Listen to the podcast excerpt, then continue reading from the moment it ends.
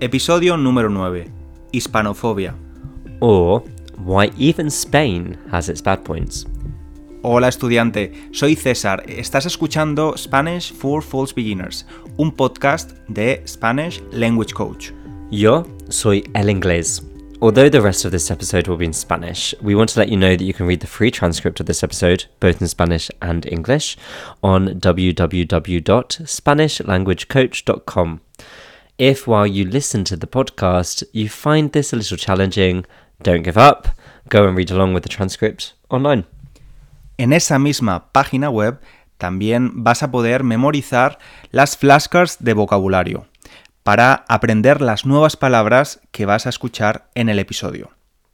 Si consideras que este podcast es demasiado fácil, puedes escuchar mi podcast para estudiantes de nivel intermedio, llamado Intermediate Spanish Podcast. Bueno, inglés. La semana pasada, o mejor dicho, en el último episodio, dijimos, todos los martes va a haber un nuevo episodio de Spanish for False Beginners. ¿Y qué ha pasado? Pues es mi culpa, de nuevo, uh, esperar que hicimos esa promesa, pero no ha sido así.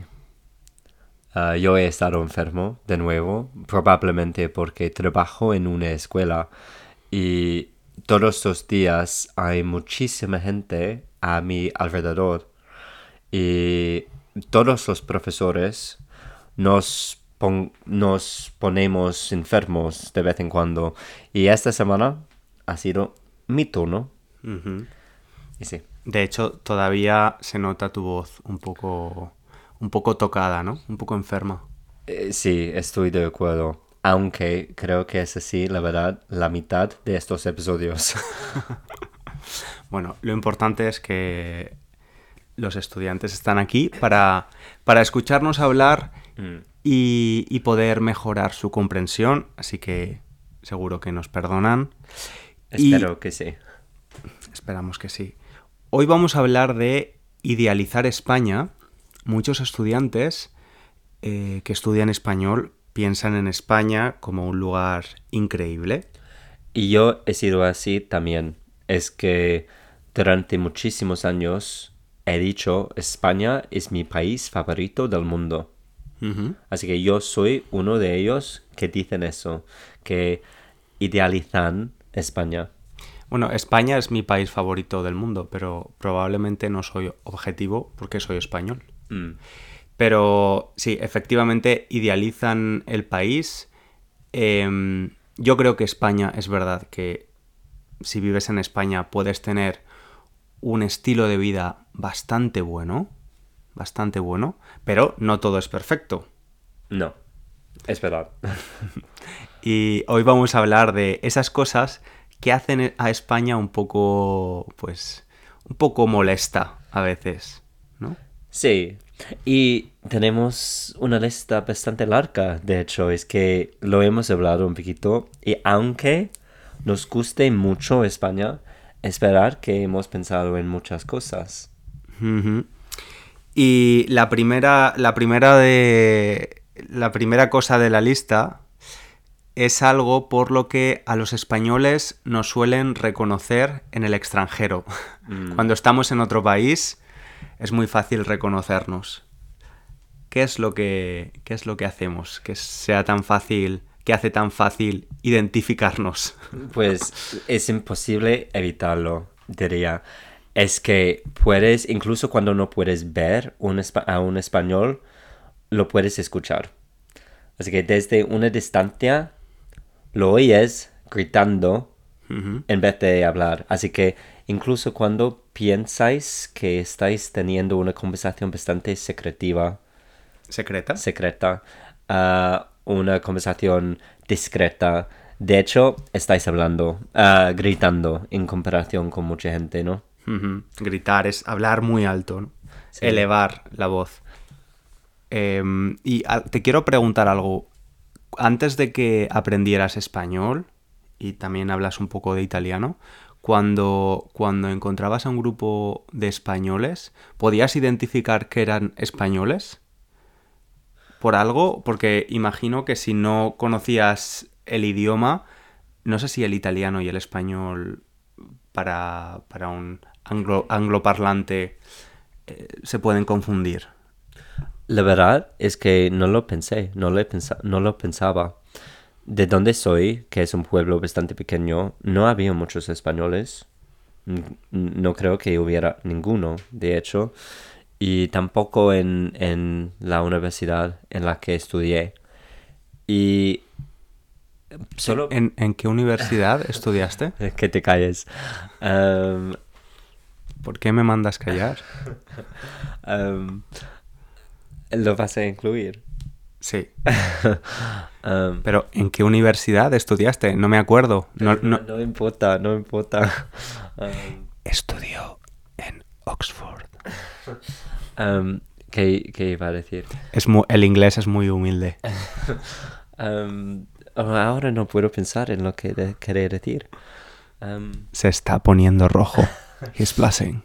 pensaba que este episodio se trataba de los españoles, César. Em, ¿Qué decíamos? Bueno, que sí, que los españoles hablamos muy alto. Sí, hablamos alto. Eh, no, en realidad a mí es algo que me molesta. Me molesta un poco. Es un poco molesto. Y mm, sobre todo ahora que he vivido en Inglaterra tantos años, cuando estoy en España me doy cuenta de que hablamos alto.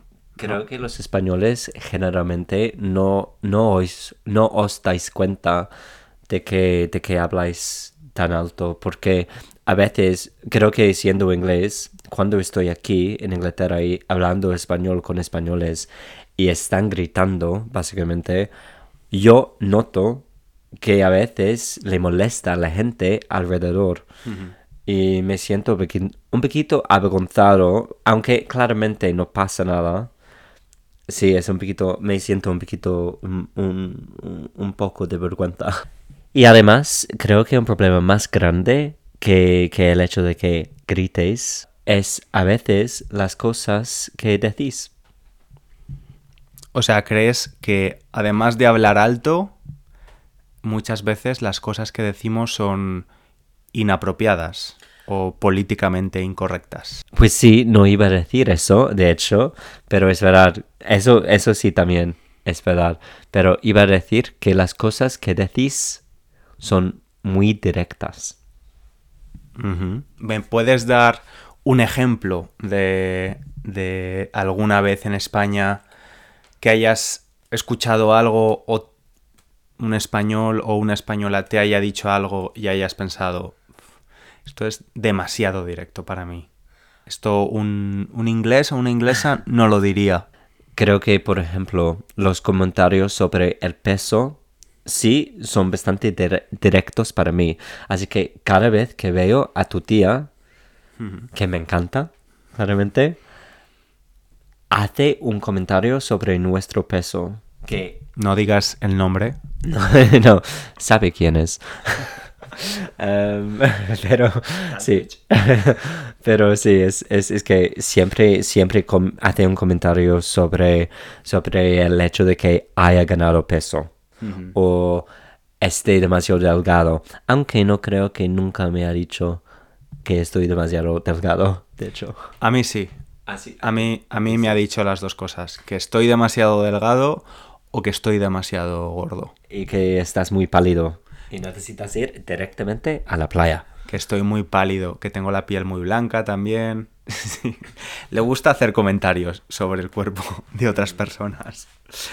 Bien, y em, hay otra cosa también relacionada con hablar y hablar mucho, hablar demasiado, y es este concepto de sobremesa que sucede en España cuando vas a comer o a cenar con amigos, con familia, pues después de la comida, ¿no? La comida dura pues más o menos una hora, una hora y media, pero los españoles, si por ejemplo vas a comer a las 2 de la tarde, es fácil que estés en el restaurante hasta las 6 de la tarde. Sí. Y la sobremesa es ese periodo después del postre, del- de los dulces, donde tomas un café, tomas copas y estás hablando literalmente durante dos horas perfectamente.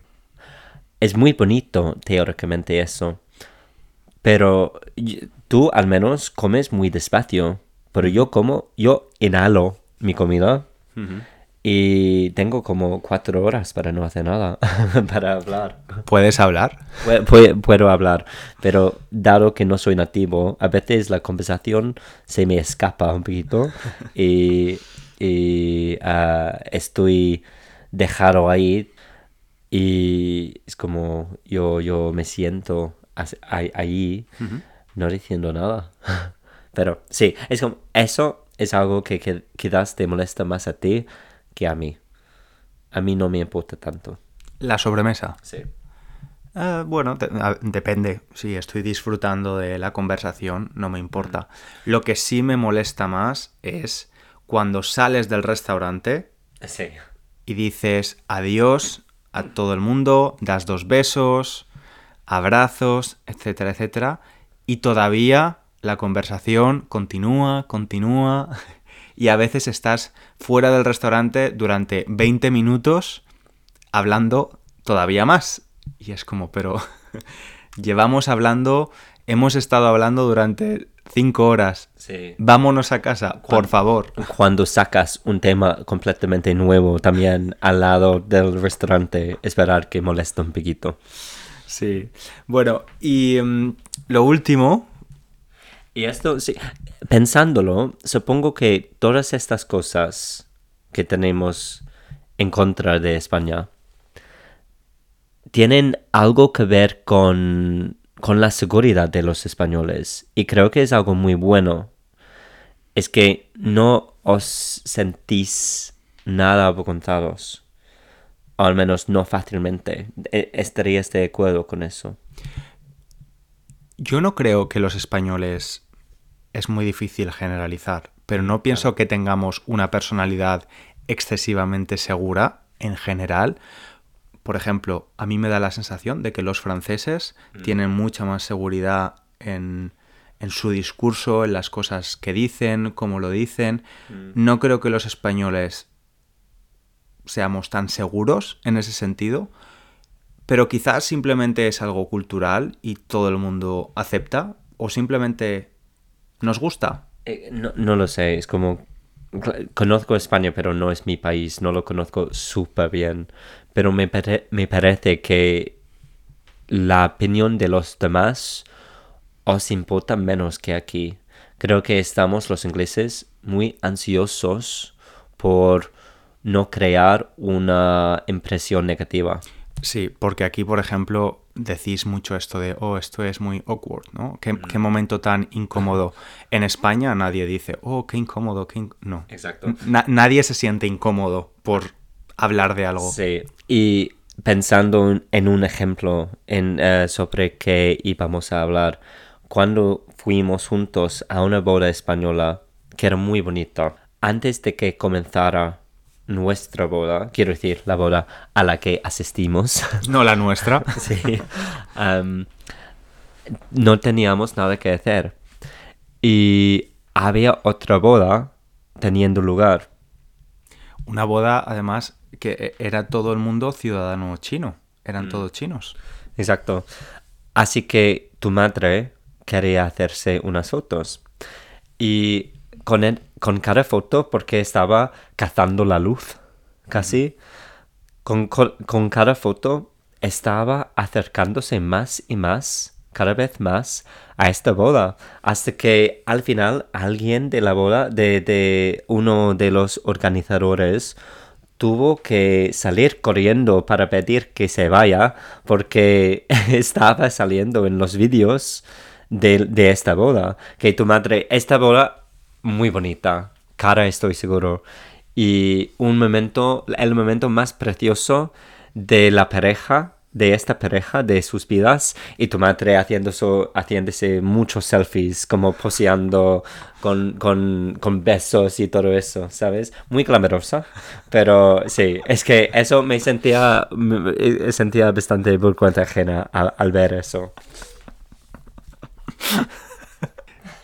Bueno, inglés, tenemos que despedirnos. Pues vas a decir que estás de acuerdo o no, porque si no, tu madre va a escuchar esto y va a pensar que soy un, un ¿cómo se dice? Um, ¿Kant? ¿Vas a dejar eso? Que sí. Eh, no, estaba buscando um, lo contrario de suegro. No, suegro es father-in-law. yeah, I was looking for the opposite of that. Son-in-law. Eh, yerno. Yerno. Yeah. Gracias, César. Bueno, inglés, tenemos que despedirnos porque, porque nos tenemos que ir. Pero muchas gracias por escucharnos, por llegar al final del episodio. Como siempre, si puedes, por favor, recomendar el podcast si te gusta a otros estudiantes, valorarlo en la plataforma de podcast donde lo escuches, escribir un comentario, una valoración, unas estrellas. Mm. Y siendo inglés, me siento ansioso por si algún español escucha, escuche este episodio y piense, "Uf, qué cabrón. Así que lo siento a los españoles. Ah, y os prometo que vamos a hacer lo mismo con les- los ingleses en el futuro. Vale. Criticándonos, pelándonos. Es buena idea, sí. Pelar a alguien es, es criticar a alguien. Es una forma coloquial de, coloquial de decirlo. Pues nos vemos en el próximo, o nos escuchamos en el próximo episodio. Un abrazo grande. Un abrazo. Chao, chao. Chao.